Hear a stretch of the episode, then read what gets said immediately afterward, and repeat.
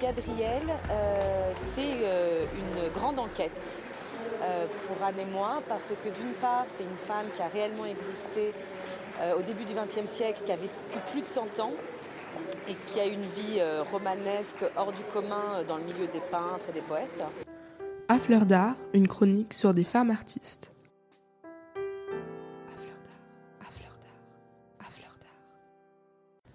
Aujourd'hui, pour le premier épisode, je voulais vous parler, chers auditeurs, du magnifique livre écrit à quatre mains par les sœurs Bérest, arrière-arrière-petite-fille de Gabrielle Picabia. Gabrielle Buffet-Picabia, née Buffet, est élevée dans une famille française qu'elle qualifie de conservatrice. C'est une des premières femmes à étudier la musique, d'abord à Paris, puis à Berlin. Là-bas, elle se lie d'amitié avec Edgar Varèse, un très grand musicien, peu reconnu en son temps. Quelques années plus tard, elle le présentera à Francis Picabia lors d'une période passée à New York.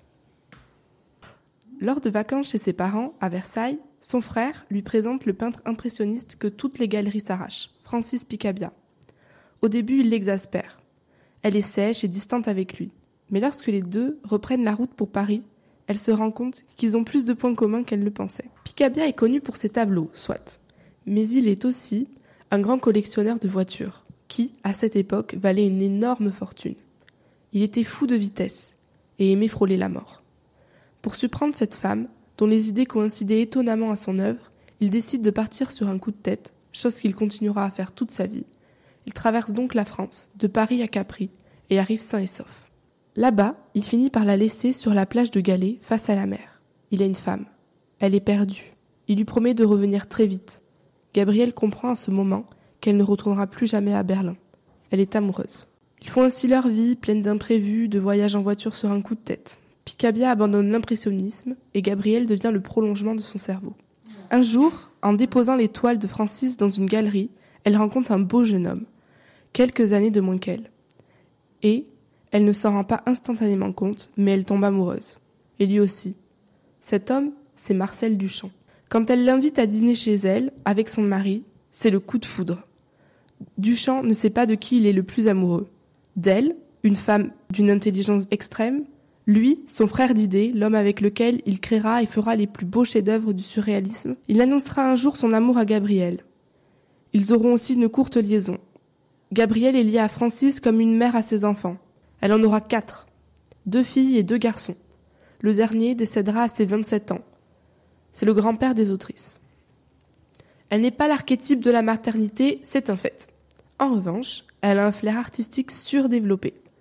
C'est elle qui fera connaître Duchamp donc, mais aussi Apollinaire, qui écrira Alcool lors de vacances dans le Jura natal de Gabriel, mais aussi Elsa Schiaparelli. Elle est sur tous les fronts. Elle tire les ficelles de la vie artistique de son mari, elle s'engage comme aide-soignante durant la Seconde Guerre mondiale, elle aide le mouvement Dada à voir le jour et mène mille autres combats.